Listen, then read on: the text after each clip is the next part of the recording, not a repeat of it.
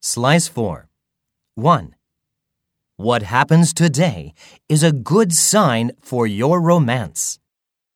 探してみよう。 Ignore what happens on your way back home. 2. Be careful of what you eat for lunch. 探してみよう。 Reconsider what you're doing now.